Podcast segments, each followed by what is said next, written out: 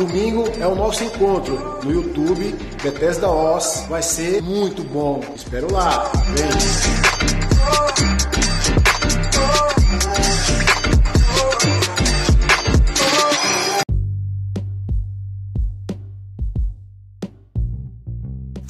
E aí, pessoas? Esse aqui é o Conversa Entre Nós, um podcast que tem como objetivo essa roda de amigos mesmo, que debate temas que são importantes para o nosso momento, né, para a época que a gente vive. Eu sou o Ricardo, né? Vou estar tá aqui puxando essa, esse debate aí, esse quebra-pau que vai rolar hoje. Brincadeira. É, e tô aqui com uma, com uma bancada só de férias, né? Só a nata da discussão brasileira aqui hoje.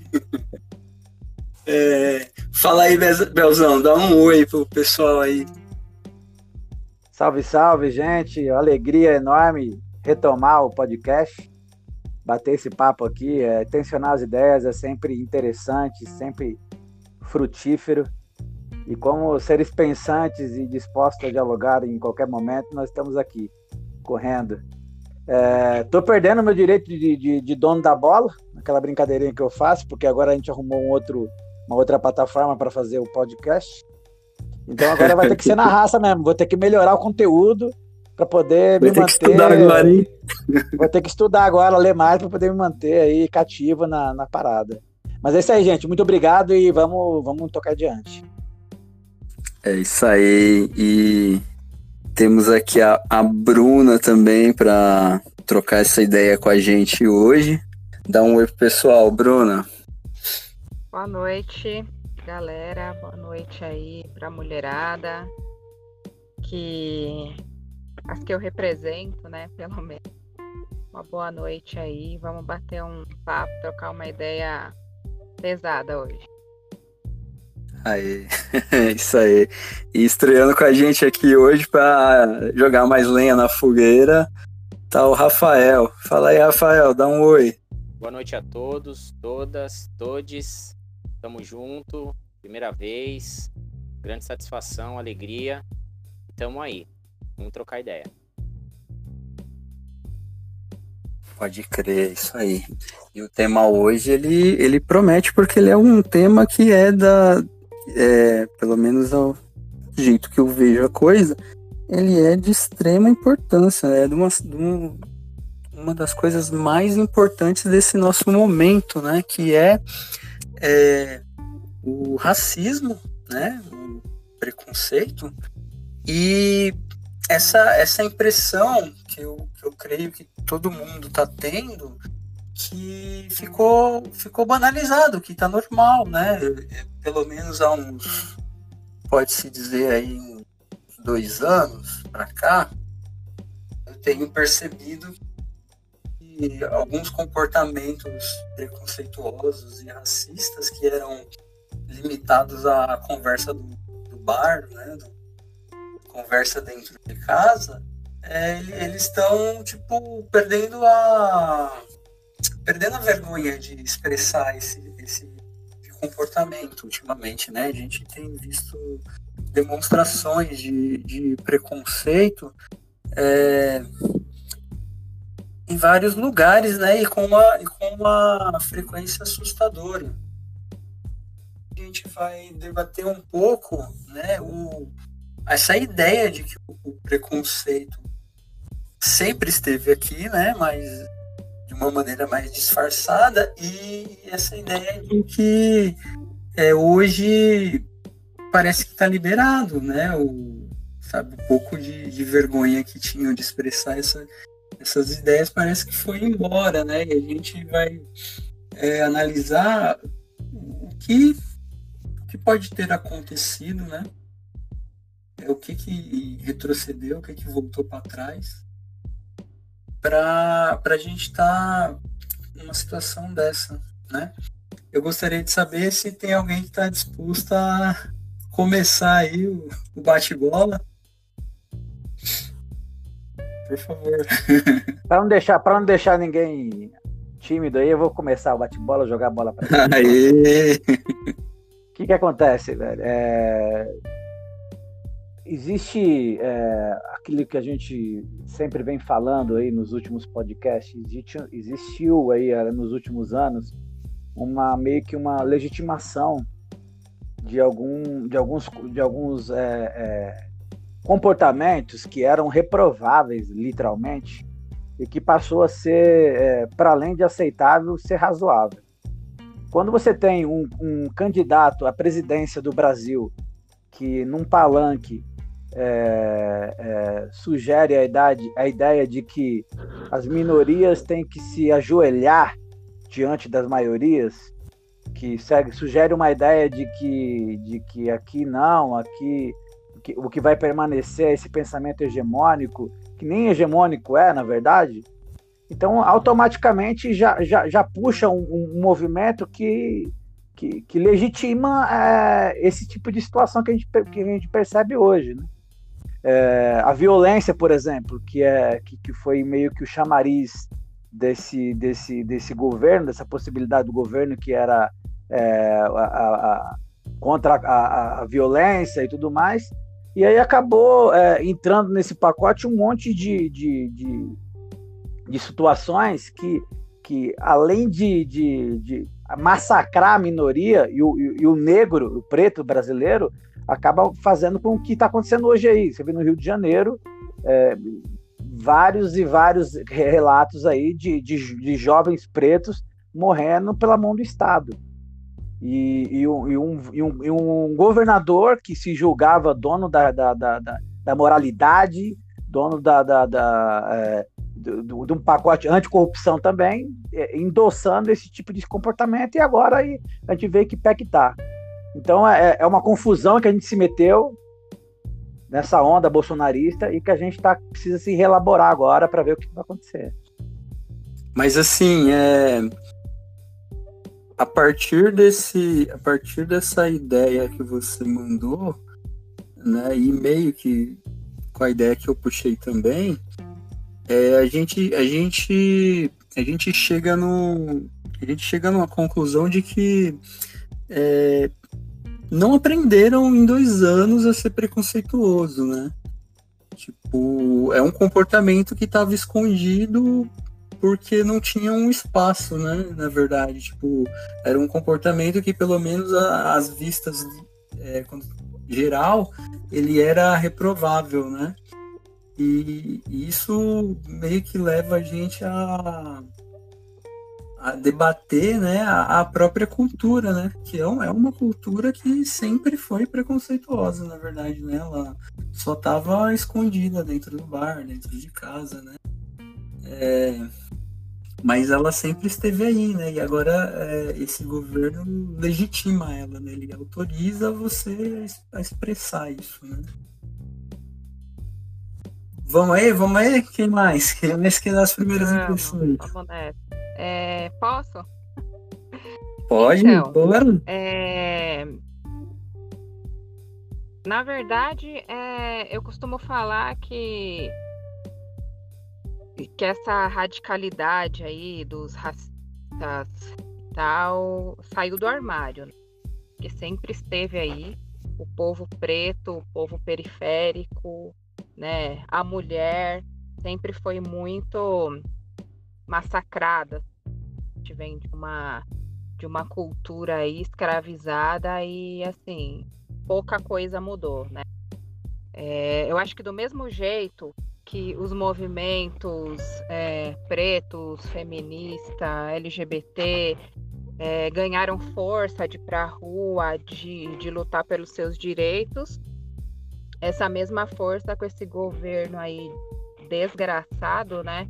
É, essas pessoas né, racistas e tal, homofóbicas também ganharam força, ganharam lugar de fala, ganharam apoio do governo para ter esse tipo de atitude.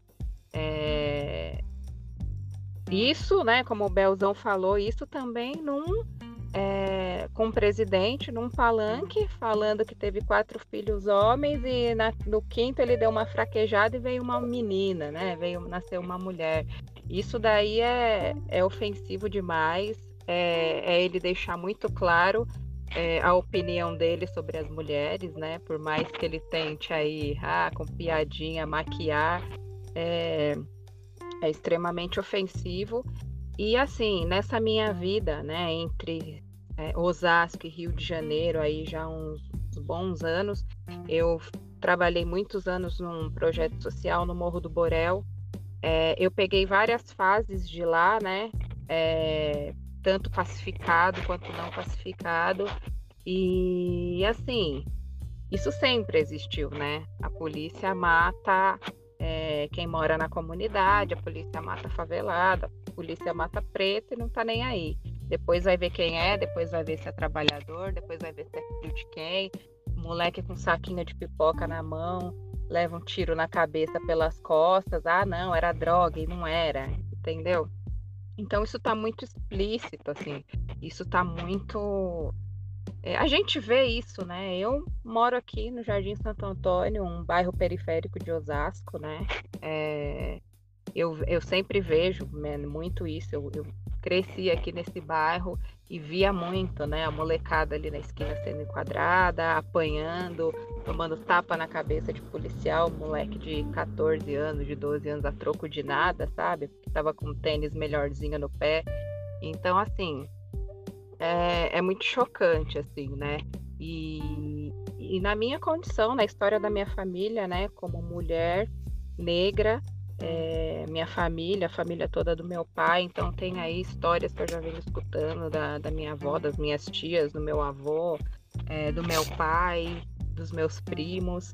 Então, assim, é, tá muito ruim, tá muito feio, né? Tá muito angustiante, deprimente, né? O que um policial se vê no direito de pisar no pescoço de uma mulher negra numa comunidade, porque ela foi ali tentar defender um amigo e tal.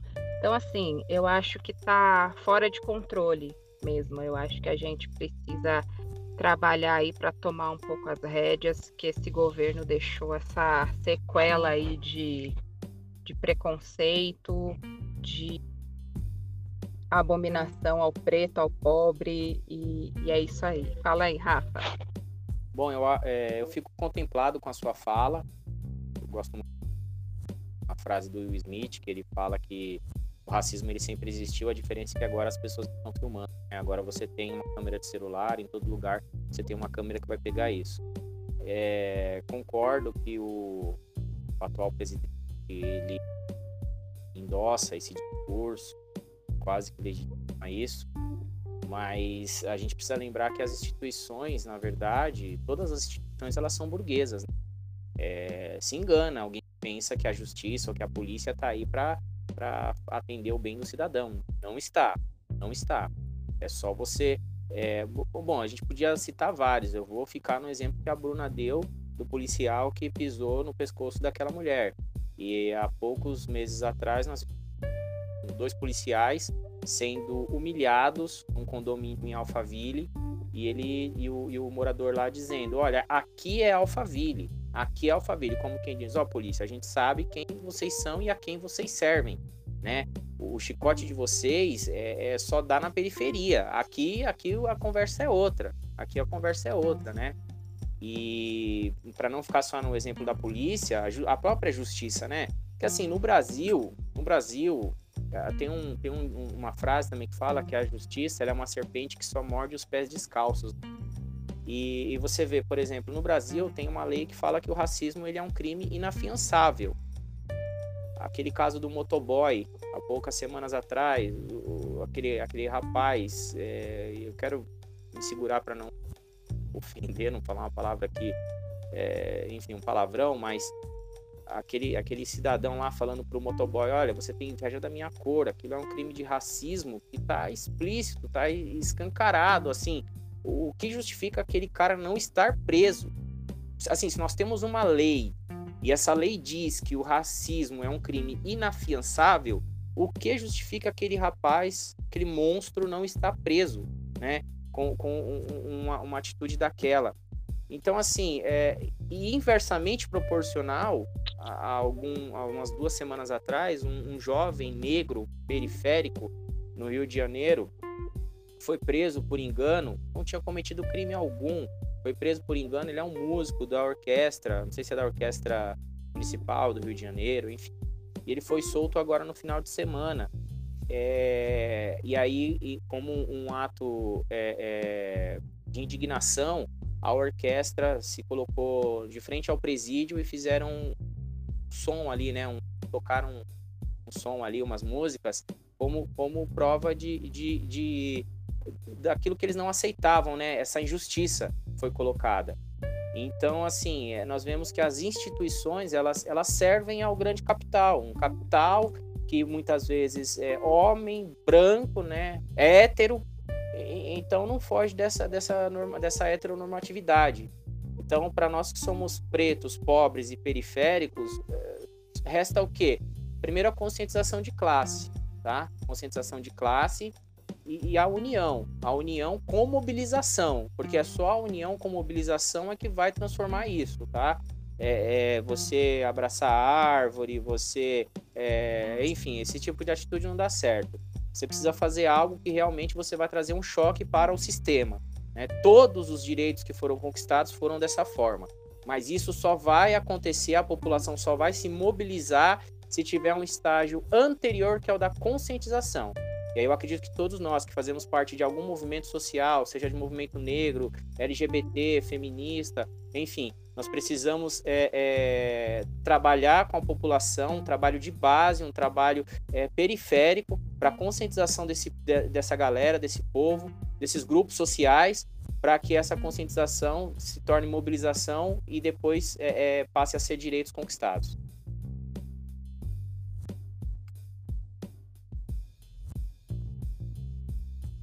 É, inclusive, eu queria só complementar a fala do, do Rafa, falando sobre esse papel da, da polícia, né, e sobre essa importância da mobilização. É, tem uma amiga minha que, que mora nos Estados Unidos, né, e lá o negócio tá, acho que até mais tenso do que aqui, né, assim, pelo menos aparenta, assim, né, não sei. Mas, é, ela postou essa semana no Instagram uma tem uma lista, cara, de, de entidades que, que eles recomendam que você, tipo, ah, você tá com algum tipo de problema, não chama a polícia. Aí eles postaram uma lista com, com algumas organizações falando, cara, evita chamar a polícia porque a polícia ela, ela, ela vai contra você. Né? Em vez dela te ajudar, ela vai contra você nessa situação, né? Então eles, eles se organizaram de uma maneira a não precisar da polícia mesmo, né? E sobre o lance da, da mobilização aí, da importância da, da mobilização, eu queria até jogar uma pergunta para vocês. É, por que que, por que, que a, parece que a gente se incomoda tanto quando é, é preconceito nos Estados Unidos, é incêndio na Austrália, e aqui não, cara? Sabe? Aqui, aqui é tipo, não, aqui não, não aqui é frescura, né?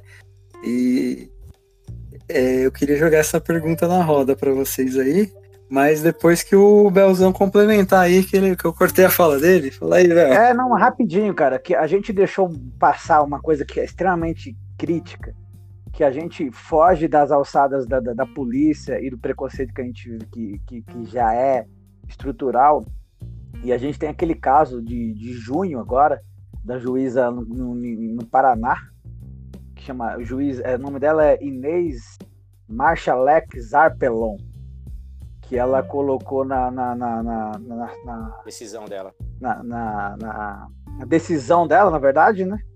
Seguramente o integrante do grupo criminoso, em, em razão da sua raça, agia de forma extremamente discreta aos delitos e seu, e seu comportamento juntamente aos demais. Então ela, ela colocou uma juíza colocando numa sentença é, uma, uma, uma, uma, uma contrariedade sobre a raça, colocando que, uma, que, que em, razão da raça dele, depois ela tentou argumentar que foi descontextualizada, mas em que contexto cabe esse tipo de, de fala e, e, e, que, e que legitima ela dá uma sentença é, colocando a razão da raça no negócio. Né? É feia coisa. Talvez numa cerimônia de abertura da Ku Klux Klan, esse, esse contexto caiba, né? Seja isso. Pois é, pois é. E aí, já caindo na pergunta do, do, do, do Ricardão, é o seguinte, cara, é... o brasileiro é um pouco assim mesmo, né? Ele, é... ele se mobiliza muito pelo que as redes sociais estão aí, estão aparentando. Eu vejo a gente, inclusive, é, é, é, o nosso, acho que é o grande problema. Eu não sei se, se isso se dá por, por nós sermos uma, uma, uma sociedade, um, um, povo novo ainda, de cultura nova, que a gente não tem uma cultura muito antiga ainda. E aí a gente perde um pouco dessa identificação. Eu não sei o que acontece. A gente, os nossos negros, os nossos pretos sofrem. É, as crianças estão morrendo aí no Rio de Janeiro com tiro dentro de casa e a gente não vê um, um movimento, nem a metade do, do, movimento que a gente vê na, na, na, questão daquela morte do George Floyd, né? Que aqui no Brasil teve uma movimentação grande. É, esses dias aí a NBA cancelou uma rodada de, de, de, basquete, porque os negros se movimentaram no sentido de, de não aceitar mais essa violência, e aí aqui a gente está é, achando que é mimimi, né? Esse é o grande problema. É, o, o povo ele, ele vai muito levado ao que o algoritmo fala para ele, né? Então ele vai falando que é mimimi, vai perdendo a, a, a própria identidade. Aí você vê preto, é, gente vê, você vê mulher preta falando que não existe racismo, que não existe machismo, que é tudo coisa da, da invenção da, da, dessa raça que estão falando. Cara, inclusive eu queria emendar outra pergunta pro Rafael e pra Bruna, que assim, é, é tipo assim, é. Eu, eu queria entender de verdade, tipo, o tamanho da, da relevância. Que assim, é. Na época do, do George Floyd lá, né? Teve todo aquele movimento do Black Lives Matter, que eu achei um movimento, assim, puta, muito necessário mas eu via, tipo, algum, eu vi algumas demonstrações que é sobre elas que eu queria perguntar, sabe? Por exemplo, aquela parada do, do Instagram, sabe? Dos caras botar um, uma foto toda preta e falar que era, aconteceu muito na época do, né, do Black Lives. E eu queria saber, tipo assim, da importância disso, porque para mim, sabe, eu posso estar sendo ignorante nesse sentido, para mim pareceu que era tipo, ah, mano, eu quero aparecer falando que eu tô apoiando uma causa, mas eu não tô fazendo mais nada de, de relevante por ela. Então eu boto um quadrinho preto no, no meu Instagram e eu tô, eu já tô incluído no movimento, sabe, e não preciso fazer mais nada. Porque assim, é, enquanto o pessoal tava postando fotinha toda preta, é, foi tipo uma semana depois do George Floyd já teve três casos aqui no Brasil de violência policial, sabe? Da mesma maneira. E eu vi um monte de artista que correu pra pôr a fotinha toda preta no, no Instagram, mas tipo parou no George Floyd, sabe? Aqui continuou e aqui foi totalmente ignorado. Então eu queria saber de vocês se tem tipo um, um, uma importância, mesmo se é relevante no sentido de estamos fortalecendo uma conscientização, ou se é só como o, Bel falou, sabe, tipo, estamos guiados pela nossa rede social e vamos é, seguir a brincadeira por conta dela, entendeu? É, é assim, Ricardo, eu acho, é, o que eu vejo, tá? É, as redes sociais elas, elas tiraram muito a motivação de luta das pessoas, entendeu? Por exemplo, no golpe de 64, quando aconteceu tudo aquilo, meu, a galera foi pra rua com força, com arma, com tudo, entendeu? Para enfrentar um, um, inimigo. Agora não. Agora, principalmente os artistas, eles fazem essa medinha aí, né? De, de postar, de vestir camisa, de, de, de vestir a causa e tal. Só que assim, ele não vai pra rua, entendeu? Ele não vai é, pô, numa passeata, eles não vão brigar, eles não vão pra luta, entendeu? Porque eles podem fazer doações, né, virtualmente. Hoje, assim, esse acesso todo, essa mídia toda, tirou muito a motivação. É, as pessoas acham que, que Instagram é um instrumento de, de luta, entendeu? É também, é também. Mas assim, tirou totalmente a motivação, tirou totalmente, é, sabe, a, a garra das pessoas, cara, irem pra luta mesmo. Então, tá muito fácil, sabe?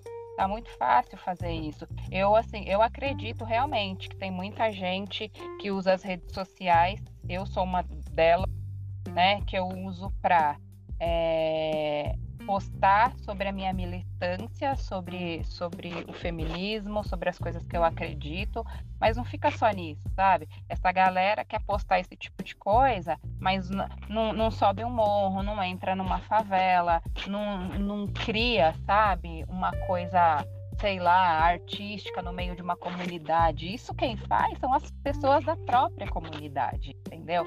Então, assim, é, chega a soar meio hipócrita até dessas pessoas que que cara eu vejo é, é, é, essa luta lá fora nos Estados Unidos meu a galera taca fogo literalmente. Aqui tem hashtag é, fogo nos racistas mas lá eles é, literalmente tacam fogo, eles protestam de um jeito que tem que ser. Essa é minha opinião. É, esse é o jeito certo de protestar contra a violência, contra o racismo, contra o abuso, contra qualquer tipo de preconceito, né? Então, fica aí minha, minha resposta para essa pergunta.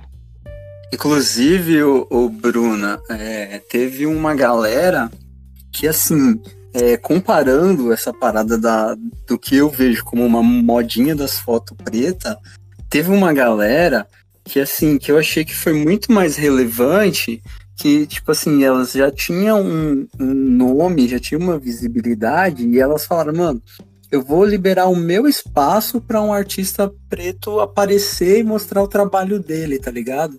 Eu vi uns influenciadores na, na época do, uhum do Black Lives, né, falando que tipo que era muito mais importante em vez de ficar só pagando de ah, eu tô junto, olha aqui como eu uso a hashtag também, dá um espaço uhum. para esse pessoal, né? E eu achei isso tipo muito mais produtivo, tá ligado? Sim. É, mas e aí, Rafa, o que você diz sobre isso, cara? Quero ouvir a tua voz, cara. Fala comigo. Cara, eu não acho que exista um motivo só. Eu acho que são vários motivos. O primeiro, as redes sociais é, são uma realidade, elas vieram para ficar.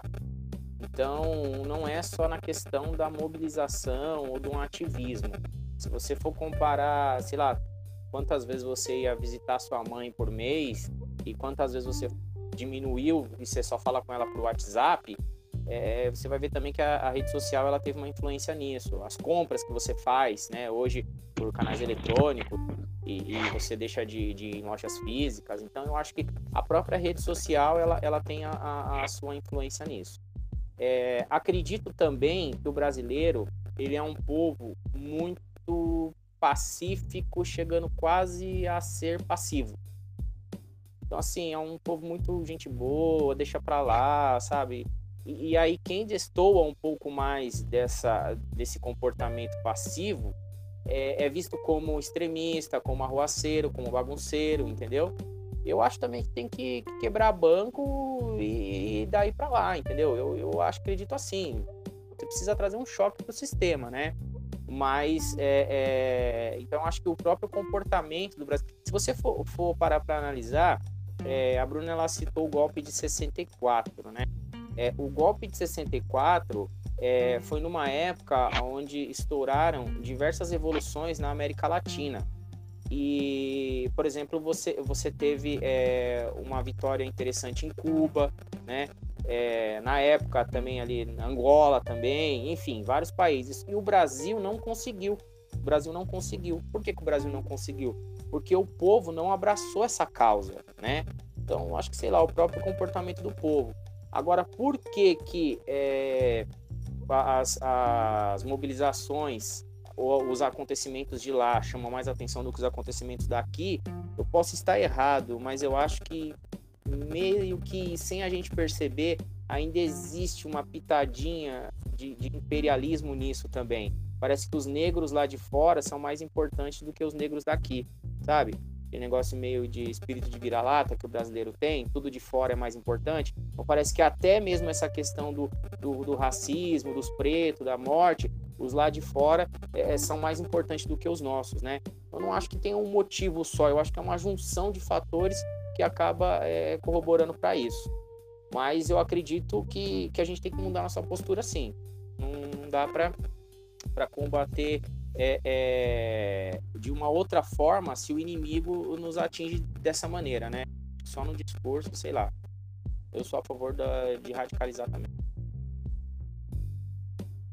Pode crer, pode crer. E aí, Bel, o que, que você me diz? É, cara, eu, eu penso que realmente é, todo movimento que seja feito só por, pela rede social e que não tenha um eco na, na, na sociedade um eco na, no, nos pares que você que você vive realmente é, é, um, é um, movimento que tende a não, não fazer sentido. É, a gente, enquanto comunidade de fé, enquanto seres viventes também, a gente tem que sempre levantar, é, não só levantar, mas expor as nossas opiniões com relação a, a, a esses movimentos, a, a, essas mazelas. Eu me lembro que na, na, na própria Bethesda a gente é, posterior ao movimento lá do, do, do, do o, o George Floyd, a gente, a gente fez. Eu me lembro nesse dia, eu, eu falei ainda, eu fiz, eu, eu, fiz uma fala pensando, pensando no movimento e, e, e, contemplei, inclusive, depoimentos do Rafael, que eu tinha ligado para o Rafael, ele até é, me falou de, algum, de alguns depoimentos dele, de, de casos que ele vive. Falei, peguei um, um texto do, do Duda, que é um outro irmão da nossa comunidade, e, e expus, assim, coloquei para frente. É tipo assim, a nossa comunidade não tolera e não concorda com, com o racismo e está aqui é, se mostrando resistência para esse movimento, entendeu? É, eu acho que a gente não, tem que romper as fronteiras da, da, da, da, da, da rede social. Realmente tem que ir para a rua e ter que expor as opiniões e ter que ser resistência contra esse movimento. Não dá para ficar só no, no, na rede social também não. Apesar assim, é difícil a gente falar sem estar no lugar de fala, como nós temos aqui o Rafa. É, a Bruna talvez também não tenha tanto sentido isso na pele, mas o Rafa é um cara que, que sente isso na pele no cotidiano. Acredito que é, do dia que eu perguntei para ele, se eu perguntar hoje, ele deve ter sofrido aí mais e vários e vários. Eu acho que só ficar na, na, na das redes sociais não é o caminho, a gente tem que fazer alguma coisa diferente também. É, a discussão está dada, não sei se, se o caminho da, da, da, da, revolta é um caminho, também, pode ser, mas eu não sei se a gente, de repente, a gente conseguir é, espaços mais relevantes é, na política, por exemplo, espaço mais relevante, é, lugares de fala mais importantes, eu vejo, por exemplo, Silvio Almeida agora, um, um, um grande intelectual brasileiro que está tendo voz e está levantando, suscitando esses assuntos e colocando isso num, num Roda Viva de segunda-feira. Então a gente, eu acho que esses são caminhos que, pelo fato do brasileiro ser, como o Rafael falou, de ser mais reticente, mais conservador, talvez caminhos como esse consigam ter mais eco e encontrar, fazer é, abalar mais as estruturas do que talvez, é, por conta desse comportamento brasileiro, é, a, a, própria revolução meio assim mais agressiva. Tá aí uma discordância. O que vocês acham? Eu acho que assim, ó. É, não é exatamente discordância, né? É, e eu acho assim, é, quando a gente fala de revolução, existem, existem vários métodos de você fazer a revolução, tá? É, não necessariamente através da violência. É, eu, vou, eu vou dar um exemplo aqui, o Belzão já vai procurando no Google é, o ano que foi e quem foram, é, e vocês vão lembrar dessa cena. Eu acho, sei lá, até quem não gosta de atletismo vai lembrar dessa cena. É, e foram americanos novamente, né? Porque os nossos negros que, que têm alguma referência, como por exemplo Pelé, é, a única coisa que fez foi dizer no milésimo gol que tem que salvar as criancinhas e não assumiu a própria filha, né? Esse é o tipo de, de ídolo que o Brasil constrói. Mas é, nos Estados Unidos, foi na década de 70, se eu não me engano, é, num período muito efervescente de racismo, dois atletas é, é, de elite do, do, atletismo americano é, conquistaram a medalha de, de ouro e a de bronze.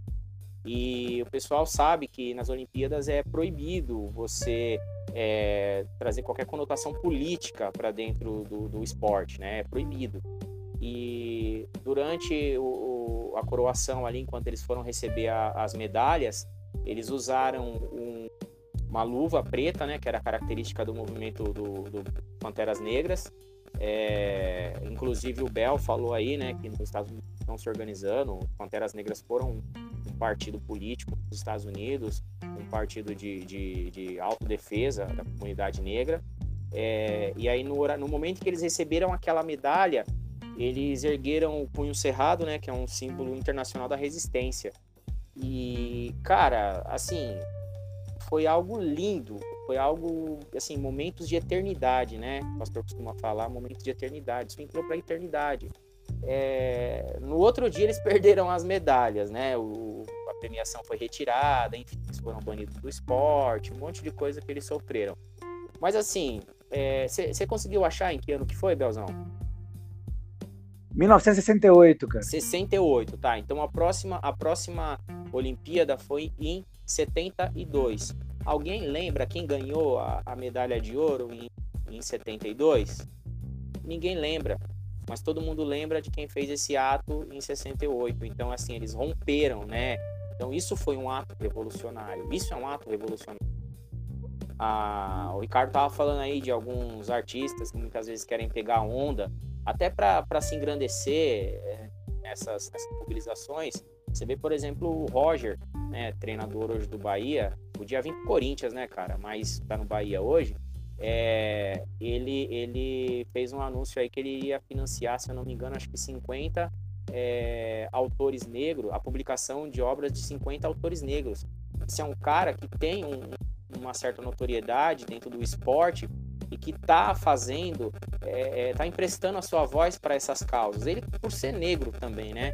Então eu acho que, que essa, esse também é um ato de rebeldia, né? Toda vez que você não aceita é, uma injustiça de uma maneira calada, você está se rebelando. Então eu acho que isso também é um ato de rebeldia e que, é, e que deveria ser muito bem visto pela sociedade. Cara, tem um outro momento icônico das Olimpíadas também, que foi na, na Olimpíada da Alemanha, um pouco antes da Segunda Guerra, que teve um, um corredor também, que ele ganhou umas. Foi mais de um, foi umas três medalhas, eu acho, né? Nas, ele, ele correu em, em, em categorias diferentes e ele conseguiu o ouro com o Hitler assistindo. Cara, esse também é histórico, esse também vai ficar forever, né? Ninguém, como você falou, o pessoal não vai lembrar é, do ano passado se bobear, né? Porque não teve o peso do, desses dois acontecimentos. É, né? Só para é, achei... pegar o gancho aí, dando mais um exemplo, é, Muhammad Ali, ele ainda quando era Cassius Clay, né? Ele foi campeão olímpico pelos Estados Unidos, campeão de, de boxe, e ele foi até um restaurante e ele foi impedido de, de comer naquele restaurante porque ele era ele é negro, né? E ali era um restaurante só para branco. Aí ele foi, até um lago, pegou a medalha de, de ouro que ele havia ganho pelos Estados Unidos e jogou naquele lago. E na sequência, aí beleza, aí ele se profissionalizou e ganhou um monte de título, pá. E aí na sequência começou a guerra do Vietnã. E aí ele foi convocado para a guerra do Vietnã, né? E ele falou: "Eu não vou". Falou: "Como é que você não vai? Você não é patriota, não sei o que". Ele falou: "Não, eu não vou, porque nenhum nenhum vietnamita me chamou de criolo. E aqui no meu país, eu sofro racismo dia e noite. Então eu não vou. Eu não, não tenho nada contra eles. Ele também foi é, é, punido, né? Perdeu os títulos mundiais, enfim. É, e depois voltou e reconquistou tudo na raça. Então eu acho assim, se a gente tivesse de repente no Brasil mais exemplos como eles têm nos Estados Unidos, talvez a, a nossa militância seria ainda maior, né? Com mais corpo, com mais peso e com mais efetividade os negros que, que alcançam alguma ascensão no país é, preferem muito, é, preferem a, a, além disso negar a existência do racismo, né? Ao invés de combater, eles preferem negar a existência do racismo. Só prejudica a luta. Cara, eu vi essa semana um, uma, um dado que tava dizendo que a, a última atriz negra a ganhar um Oscar foi a Halle Berry. Tem 18 anos, mano. Tá, tá de maior, o bagulho tem 18 anos já, Será tá que ligado? tem algum outro negro De lá pra cá, isso que eu ganhou no... Eu só conheço, eu só ouvi falar do Denzel Washington, de homem. né? É, Não então, eu de cabeça assim, eu não lembro muito nem, cara. É, o Morgan. Freeman chegou a ganhar bem tarde um Oscar também de melhor ator coadjuvante. Mas assim, pouquíssimo. Dá pra contar nos dedos os atores que. Então, mano, pensa em 18 anos, sem ninguém, nenhum representante.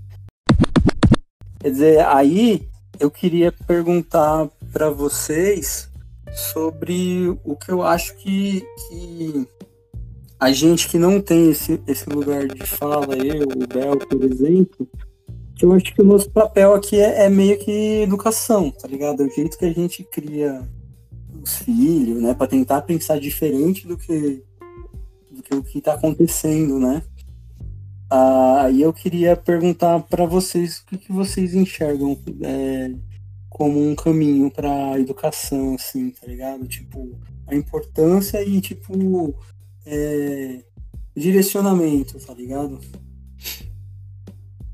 É, Eu, eu tenho assim dentro de mim, né, que fui criada numa igreja cristã, numa família cristã, já nessa condição e a gente aprende, né, o racismo estrutural desde quando a gente nasce dentro da igreja. O pecado é preto e o bem é branco, né?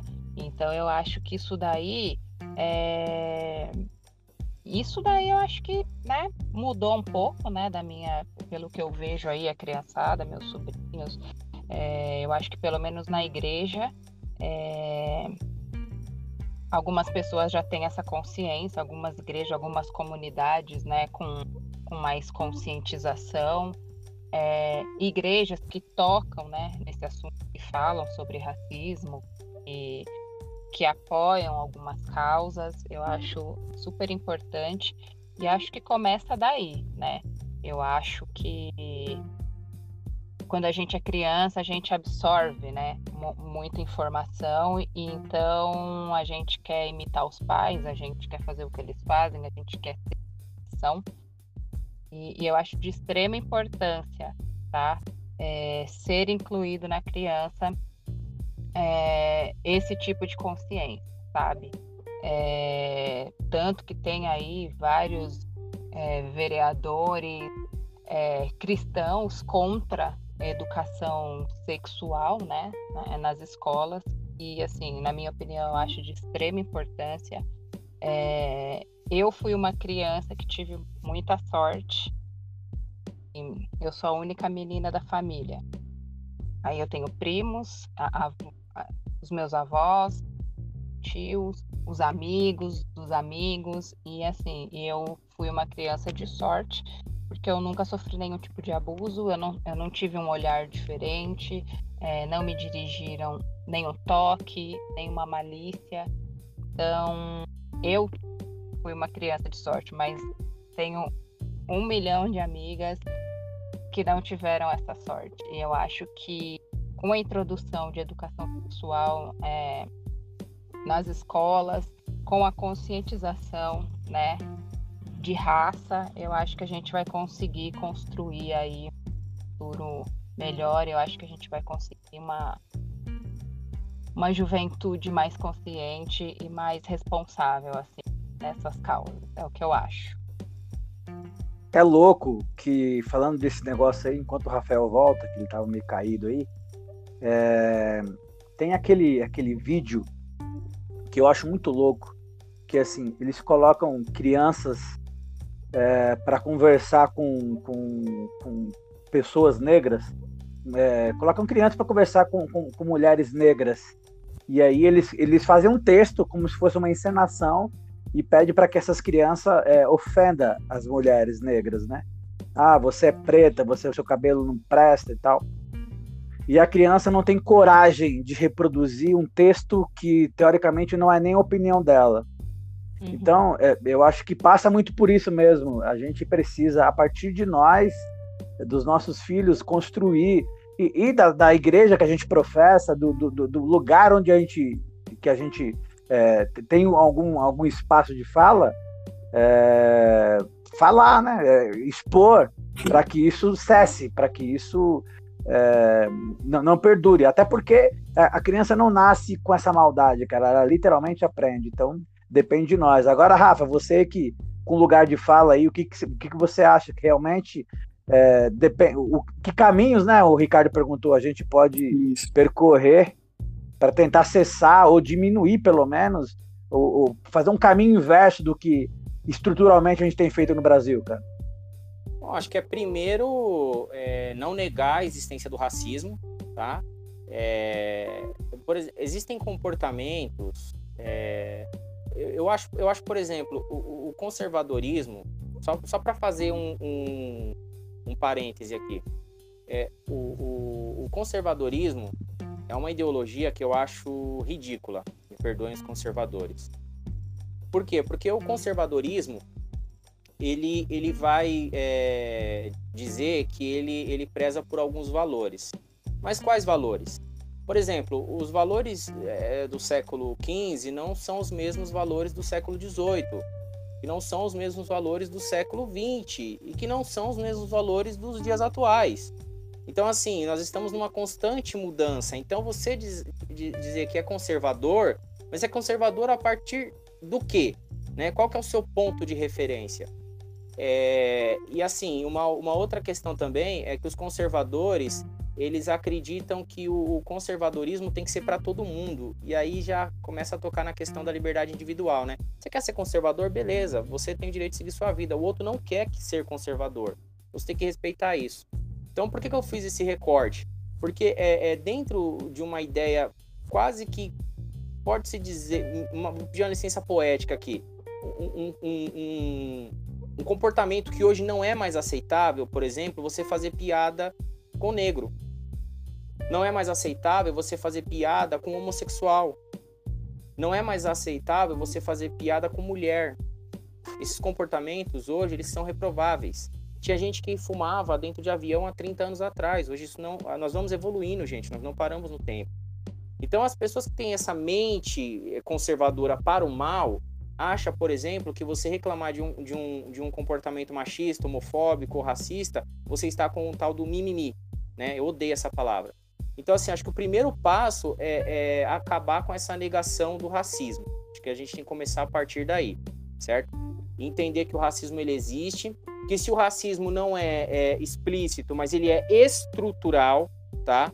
Porque nós, às vezes, a gente até falar, mas nós, nós não vemos todos os dias, por exemplo, é, uma, uma imagem como a gente viu daquele rapaz agredindo verbalmente o motoboy, né? Ah, olha, você tem inveja da minha pele e tal. Então, você, você não vê todo dia um racismo explícito, mas você vê todo dia o racismo estrutural. E eu acho que é esse racismo que nós precisamos combater. Eu, por exemplo, eu trabalho no, no, num banco, eu sou, eu sou bancário, sou funcionário do Banco do Brasil. E 99% das pessoas que me perguntam assim, você trabalha onde? Eu falo, eu trabalho no banco, perguntam, ah, você é segurança, né? E eu falo isso sem demérito nenhum para a categoria, porque eu fui segurança e dos bons, hein? Mas é o seguinte, é, é que parece que o preto ele sempre está relegado àquele, àquele é, é, lugar subalterno, né? Aquele, aquele espaço é, é, é onde ele, ele, ele, nunca vai poder pensar, né? Ele é sempre um, um local onde ele vai exercer algo operacional. Então, é, eu acho que nós precisamos acabar com isso. Então, por exemplo, eu tenho 36 anos. Eu não me lembro na minha infância de ver um comercial de brinquedo, seja de menino ou de menina, é, é, com uma criança negra. Eu não me lembro. É, eu não me lembro, por exemplo, é, de ter bonecas negras. Eu não me lembro, por exemplo, de ter é, é, embalagem de fralda com um bebê negro. Eu não me lembro disso. E se você fala isso para alguém que tem esse, esse comportamento que eu disse, meio que pedindo uma licença poética conservador, eles vão falar que isso é mimimi. Mas não. é, é esse tipo de inclusão, dessa disputa de espaços, é o que é o que a médio e longo prazo talvez vai fazer com que a gente consiga romper essa barreira do racismo estrutural. É, a Bruna mencionou que a gente estava falando antes de, de, entrar na gravação a questão do Pantera Negra.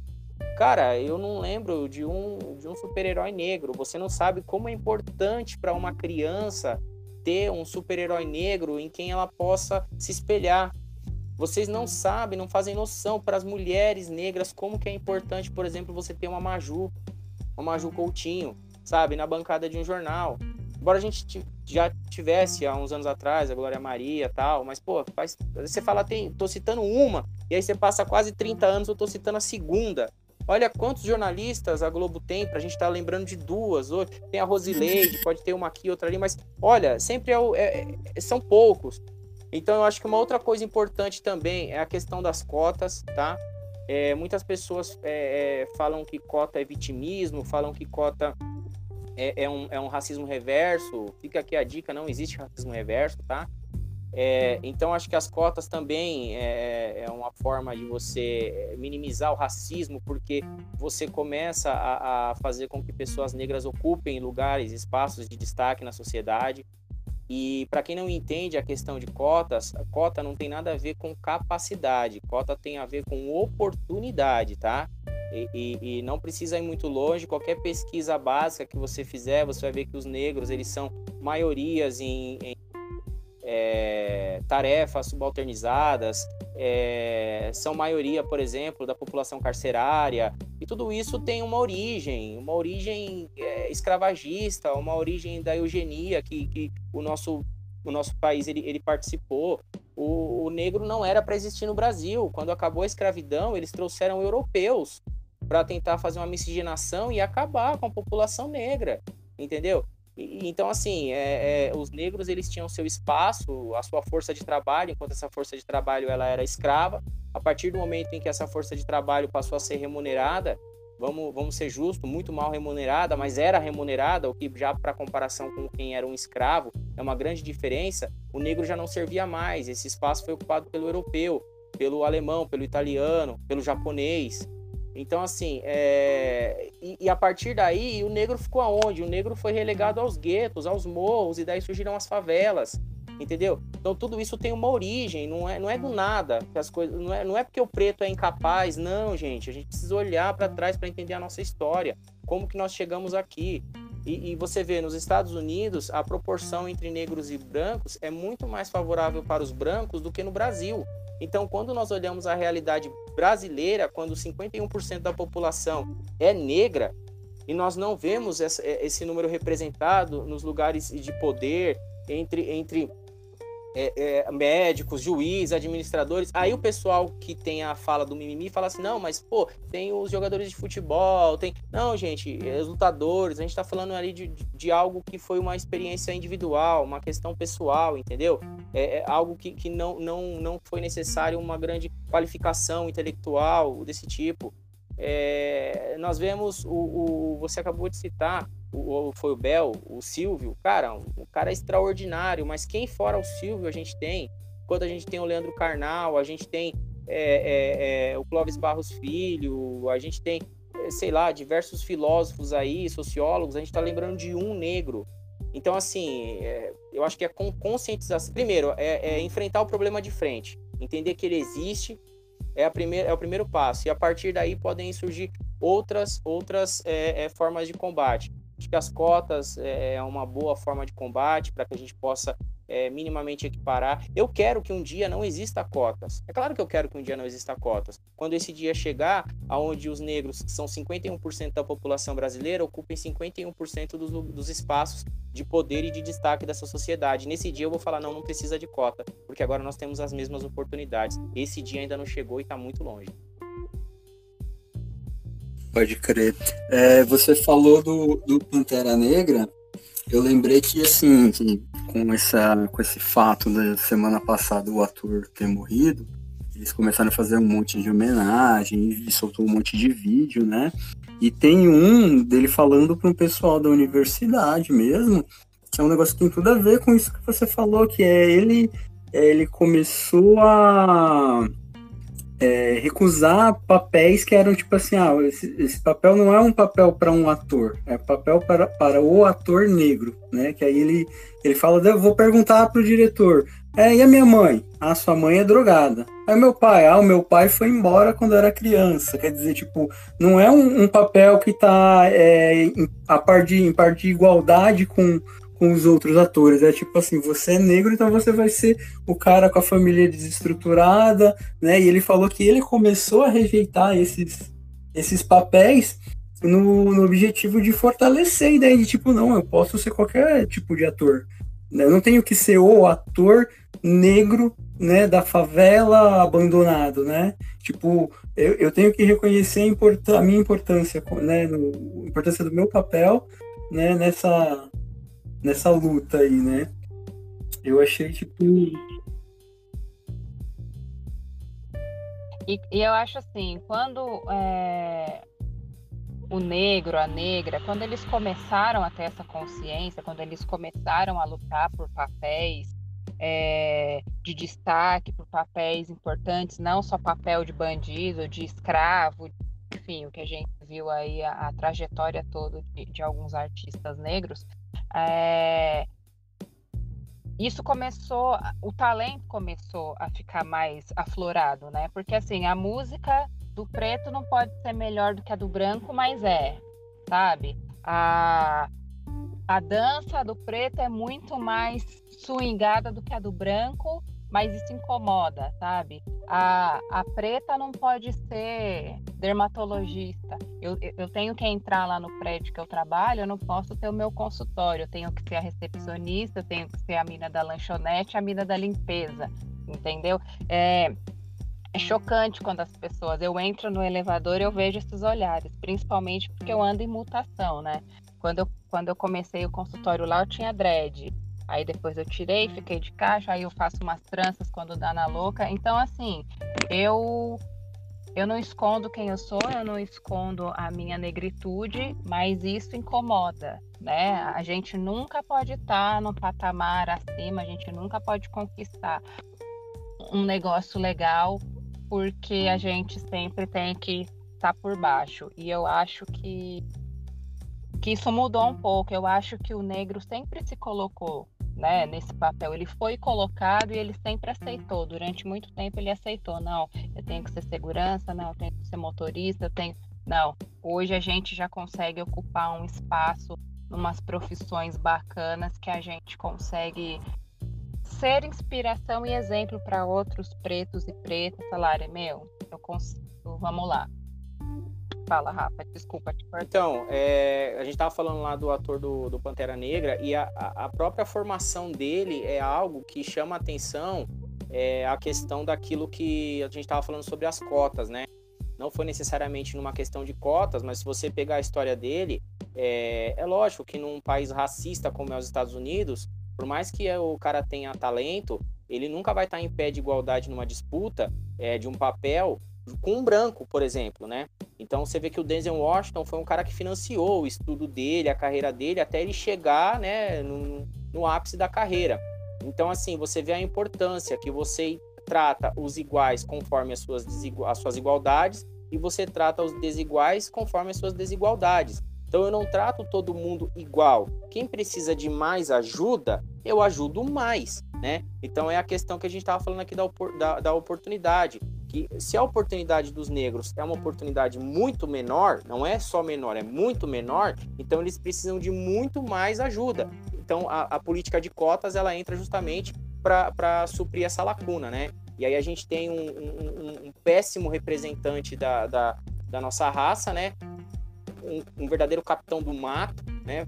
Cara, eu não sei o que eu posso falar aqui sem ser processado, mas assim, é, é, um ridículo, cara, daquele Fernando Feriado, certo? Que ele odeia que fala isso, né? O Fernando Feriado lá do MBL, os tontos do MBL, né? Que um projeto de lei dele, que foi aprovado na Comissão de Constituição e Justiça da, da Prefeitura de São Paulo, é, para acabar com as cotas raciais. Você vê, é um, é um cara que, que, que tá né, remando contra a maré, cara. Você vê um cara que é negro, que sofreu na pele, homossexual e tal, mas não teve eh, essa conscientização do que ele sofre, né? De repente, ele foi um cara que teve uma ajuda, você entendeu? É, ou uma oportunidade, cara. Oportunidade, sei lá, hoje pinta, amanhã não, é muito aleatório. Mas mesmo, mesmo as oportunidades para negros são muito menor do que para os brancos. E aí agora ele conseguiu chegar num, num lugar mais ou menos, ele simplesmente é, parou aqui, ele cortou, cortou a corda da ponte, assim, sabe? Quem passou, passou, quem não passou já era, sabe? É mais ou menos por ali. O Silvio Almeida, cara, ele fala do negócio que é muito louco é, inclusive sobre essa questão do, das atitudes do MBL, do, do, do, do Fernando Holliday, que é, essa questão de você. O liberalismo é, sobretudo, também uma, uma, uma um aumento da, da questão do, do racismo estrutural, porque a ideia do liberalismo é uma ideia econômica, sobretudo, a ideia de, de, de um Estado se regular, do, do, do, da, da economia se autorregular, né? E aí você deixa de lado essa mão do Estado que, que, que é, é que tenta fazer hoje alguma, alguma coisa para essa diferença, né? Então, olha, um cara com o nível intelectual dele, um cara com, com nível de estudo, nível de, de, de, conhecimento, trata dessas coisas nesse, nesse patamar. Inclusive, acha que não é razoável a gente pensar, falar sobre, sobre é, liberalismo e, e, e, e ser antirracista. Eu acho que ele, ele, ele, ele coloca as duas coisas no mesmo patamar. Isso é louco, eu não tenho condições de, de, de dissertar sobre isso ainda, mas acho que cabe para a gente colocar na mesa. Pode crer. Gente, assim, é... esse assunto, ele, ele aguenta mais uns três podcasts, mas assim, a gente tem um, um tempinho que se passar muito vai ter a galera com preguiça de ouvir, né? É, então eu queria pedir. Não é não? Então, é, vamos de, de, de, de considerações finais. É... Vamos tocando de considerações finais. Eu queria que a Bruna aí começasse as recomendações, as considerações finais dela, trazendo alguma coisa e falando um pouco do, do, do que, que você gostaria de deixar como legado aí para esse, esse podcast, para a galera? É... Pô, eu tô aí na luta, né, com a mulherada. Tenho muitas mulheres que inspiraram a, a estar aqui, a lutar e a alcançar. E hoje trazer esse trabalho, né, para dentro da igreja, para a gente conseguir aí um apoio para a gente conseguir aí continuar e permanecer na luta, né? É... Eu acredito, sabe? Eu acredito ainda no ser humano, eu acredito nas pessoas, eu acredito na nossa luta. Eu acho que de seja qual for a maneira, eu acho que a gente vai conseguir, sabe, é... um lugar melhor, um lugar melhor de fala, enfim. E eu quero deixar aqui, né? O Rafa já vai indicar, mas eu sempre falo. É, do Ronilson Pacheco, que eu tenho uma admiração muito grande por ele. Ele é um cara assim, sobre negritude, é, misturado com teologia. Ele é um cara assim, extremamente é, admirável, que dá para a gente ir bastante. É, eu vou deixar de novo aqui a minha admiração pelo profeta MV Bill. É, escutem MV Bill, ele é um cara extremamente inteligente, ele é um cara extremamente consciente de tudo que está se passando em relação a racismo. É, é um cara que não tem ele não tem ódio na fala, ele tem aquela revolta que todo mundo tem. Eu acho que quem quer conhecer um pouco, quem quer saber como é sentir na pele um pouco, é, eu acho ele um cara extremamente importante para começar a se ouvir aí e seguir adiante nessa, nesse assunto. É isso. E você, Rafa? É... O que, que você deixa pra gente aí? O que, que você acha que você pode deixar como legado? Você é um cara como um cara idealista, um cara que teima em acreditar no, no, no futuro melhor, num, num, país mais igualitário? O que, que você deixa para gente de, de, de, indicação e de legado para a gente aí, meu irmão? Bom, eu acho que é, tem muita, muitas coisas que nos unem. Estamos aqui participando desse podcast hoje, mas eu acho que o principal elo é a fé no Cristo, né? No Cristo, foi homem, negro, da periferia, e o exemplo que ele deu, né? Foi um cara subversivo, né? Ele foi um cara aí que, que rompeu com paradigmas e que a sua mensagem está até o dia de hoje perdurando e teimando mais do que eu em acreditar num futuro melhor. Então, eu acredito que no papel da igreja, a igreja, e aí de repente pode ser tema para um outro podcast, a igreja ela sempre se preocupou, baseada na questão da teologia clássica, né, de, um, de uma vida para além de, desse plano, né? Então se preocupa com seu espírito tal e o resto deixa que é tudo desse mundo. Uma ideia platônica, né? Dualista, assim. Enfim. E eu acredito que não. Eu acredito que a, a igreja ela precisa falar sobre racismo. A igreja ela precisa falar sobre feminismo. A igreja ela precisa falar é, sobre homofobia. Então eu acredito que nós, nós devemos ser essas vozes proféticas é, nos dias atuais. Então eu quero, quero convidar a igreja a refletir sobre isso e a se posicionar, cara. A se posicionar. Eu acho que não é momento de ficar em cima do muro com medo de agradar B ou desagradar C. Eu acho que se você tem uma postura, se você tem uma personalidade, é hora de você mostrar. É, tem um, um ditado que fala assim, e esse ditado ele foi criado pós Segunda Guerra Mundial, né? E assim, é, se tem se tem seis, se seis, é, se você está numa mesa e chegam seis nazistas e se sentam e você não se levanta, então não são mais seis, são sete nazistas.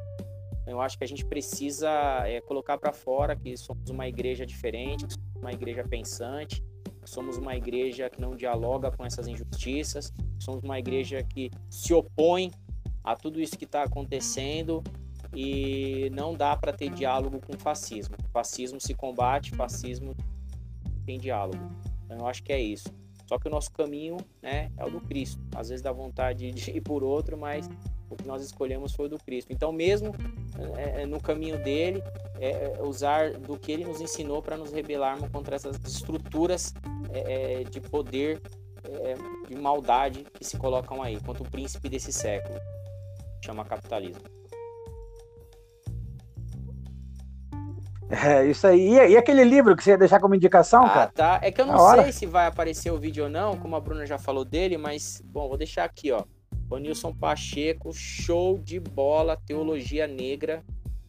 Teologia negra, tá? A teologia que, que faz esse recorte racial. É uma teologia é, que, que dialoga com a negritude, mostra um Deus que sempre esteve preocupado com a questão do, do oprimido, daquele que sofreu a escravidão. É um Deus que, que viu o seu povo sofrer durante 400 anos a escravidão no Egito. E, e diz a narrativa, né, que Deus ele não aguentou ouvir o, o lamento do povo e decidiu agir para a libertação do seu povo. Então eu quero deixar é, para recomendação Teologia Negra, Ronilson Pacheco. Bom demais. Show de bola. Eu também quero primeiro agradecer a oportunidade, Ricardão, aí por ter convidado mais uma vez. É, apesar de não estar no lugar de fala de, de, de, de negro e tudo mais, mas sou da periferia é, e convivo e, e, e sofro também é, os, os, impactos de ser da periferia, de viver ah, escanteado também, e participo de uma comunidade é, marginal também, que a nossa comunidade está numa cidade do gueto, e a gente contempla na nossa comunidade uma galera do gueto também. E em nome de, de dessa comunidade, a gente se, sempre vai se colocar contra qualquer movimento que, que é, deixe de alguma forma diminua algum ser humano pela cor. É, a Bethesda e, e todos nós que estamos aqui nesse podcast somos contra a é, demonização das religiões afros. A gente acha isso um absurdo. É, isso é racismo também. É uma expressão religiosa do negro africano que começou, que trouxe isso da África e que desenvolveu essa, essa forma de, de, de espiritualidade como uma única forma de, de, de escapar ou de pelo menos é, transcender o momento de dificuldade que passaram aqui. Nós, é, a despeito de, de comungarmos ou não, nós respeitamos as religiões. Assim como Cristo era, nós somos também, nós dialogamos com, com o tempo.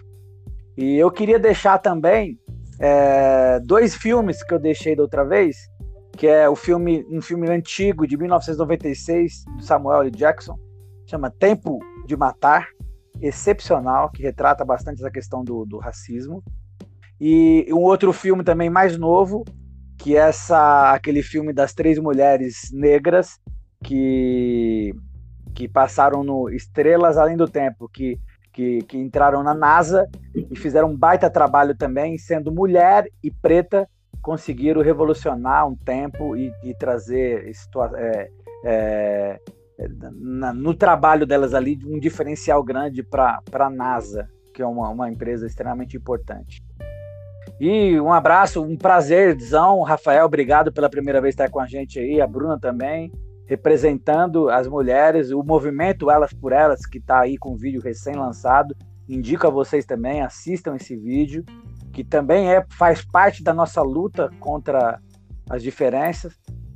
E é isso aí, Ricardão. Minha parte está isso aí, agradeço e vou deixar essas dicas aí. E você?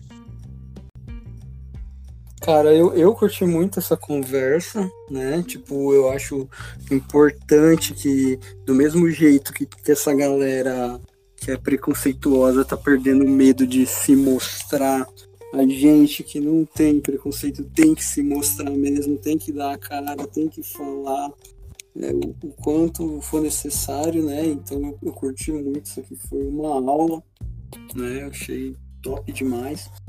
E, tipo, a minha indicação vai, vai para esse lado da representatividade mesmo, cara. Tipo, tem o Pantera Negra, que é maravilhoso, ele mudou a história, né? Tipo, é a primeira vez que um filme de herói ganha um Oscar, mesmo que seja só para o figurino e tal, mas, tipo, tem um peso, né? Uma importância do, é, desse lance do que o Rafa falou antes, né? Sobre. É, a criança, é, sobre a criança ter um, ter tipo um exemplo para mirar, sabe? Ah, eu tenho um herói que é negro, né? Que, que tipo, é, eu, eu acho isso de uma importância absurda.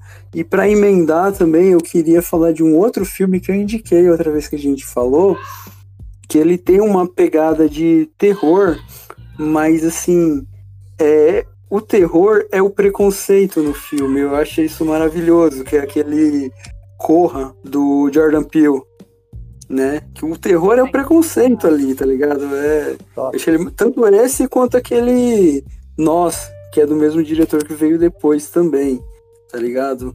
Eu acho que ele, que ele merece porque ele é, é exatamente esse negócio que a gente tá falando do, do, do preto pegar o, o, lugar e mostrar, tipo assim, sabe? Tipo, falar que, ó, é, assim, entendeu? Eu, eu, eu achei. Eu acho que é uma coisa que enriquece, sabe? Apesar de ser filme de terror e tal, nem né, não é todo mundo que, que curte, mas só, a, só o conceito do, do filme de falar assim, ah, mano, terror é isso que a gente tá passando, tá ligado? Terror é esse, essa galera branca que pensa desse jeito, tipo, é, eu acho um filme muito importante, entendeu? E eu Ricardo, rapidinho, de... só um negócio, o do Corra aí, cara, eu, eu tenho medo de filme de terror. Esse filme é tranquilo, viu, velho? O Corra passa batido. Sim, sim. Exatamente porque é essa pegada de um terror não é aquele terror, tipo, você não vai ver espírito, não vai ver fantasma. O terror é, é a galera branca, velho, tá ligado? É. Eu achei isso maravilhoso, né? E assim, eu curti muito essa conversa e, mano, a gente vai voltar nesse assunto, né? Com certeza, porque tem muita coisa para falar ainda. E um abraço até a próxima, pessoal. Ficamos por aqui. Valeu. Junto. Falou. Oi, eu quero te convidar para hoje, às 19 horas, nosso canal no YouTube, Bethesda Os, Os com Z, o nosso encontro dominical, Vivências Online. Você não pode perder, eu tenho certeza que Deus vai falar ao seu coração. Convide os amigos, as amigas, os familiares e vamos estar juntos para celebrarmos essa presença de Deus maravilhosa. Te encontro lá, às 19 horas.